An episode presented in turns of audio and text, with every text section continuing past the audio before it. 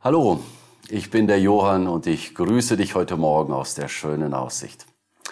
Ich möchte dir heute eine Herausforderung für den Tag mitgeben und diese heißt, lass dich führen. Ich hoffe, du warst schon mal in einer Waschstraße dabei, sprich in einem Auto, das durch die Waschstraße fuhr. Ich erinnere mich sehr gut an die ersten Erfahrungen, die ich gemacht habe. Also eine Waschstraße, wo du im Auto selber noch sitzt und das Auto durchgeführt wird.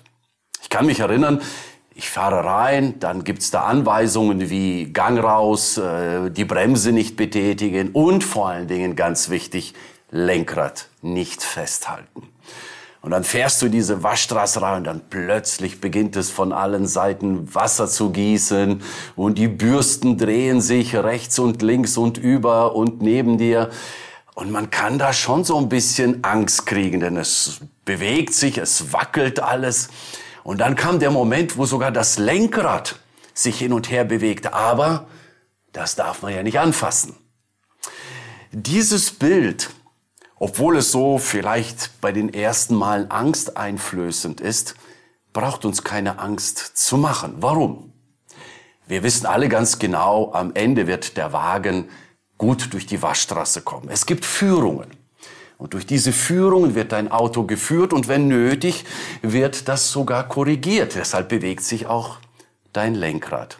Aber du wirst sicher durchgeleitet und am Ende kommst du raus und hast ein sauberes Auto und freust dich, in diesem Auto weiterzufahren.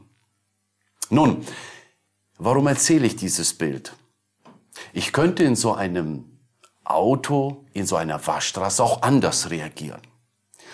Ich könnte das Lenkrad festhalten und sagen, nein, so wie ich will, so fahren wir. Ich könnte auf die Bremse drücken und sagen, ich will nicht in diesen Tumult mit Regen, Schauer und drehenden Rollen reinfahren. Du könntest sogar vielleicht auf die Idee kommen, den Rückwärtsgang reinzuschalten und zurückzufahren. Es geht natürlich alles in der Waschstraße nicht. Du würdest ein Unheil anrichten. Entweder würdest du aus der Spur rauskommen, du würdest gegen Gegenstände, gegen Materialien fahren, gegen diese Eisenträger, du würdest dein Auto kaputt machen. Du würdest vielleicht sogar andere Menschen und andere Autos in dieser Waschanlage gefährden. Und das ist ja nicht das Ziel. In Sprüche 16 gibt es einen interessanten und passenden Vers dazu. Sprüche 16.9 steht, ein Mensch kann seinen Weg planen.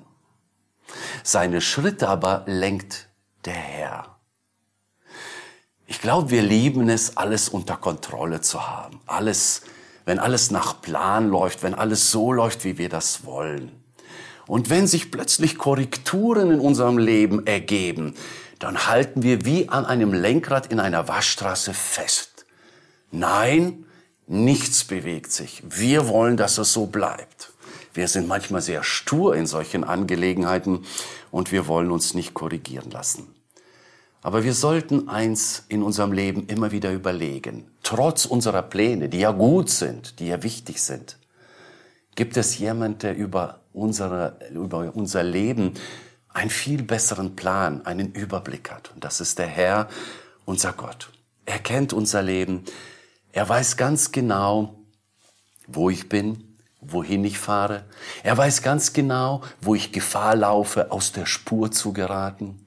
Er weiß ganz genau, wo er mich korrigieren muss, weil es für mich und mein Leben viel, viel besser ist. Und eins ist wichtig, er kennt das Ende. Das Ende der Waschstraße, wo ich rauskommen werde. Deshalb meine Frage an diesem Morgen für diesen Tag für dich, wo bist du gerade unterwegs? Und welche Pläne wurden in letzter Zeit bei dir durchkreuzt? Wo du vielleicht verärgert reagiert hast oder falsch reagiert hast? Reagiere nicht mit Panik oder Widerstand. Lass dich von Gott führen. Lass das Lenkrad in deinem Leben, obwohl du es geplant hast, immer wieder los, wenn du merkst, Gott ist dabei, es zu korrigieren. Ich möchte zum Schluss noch ein Vers dir mitgeben. Das ist der Vers aus Psalm 37, Vers 5. Überlass dem Herrn die Führung deines Lebens und vertraue auf ihn. Er wird es richtig machen. Gott segne dich.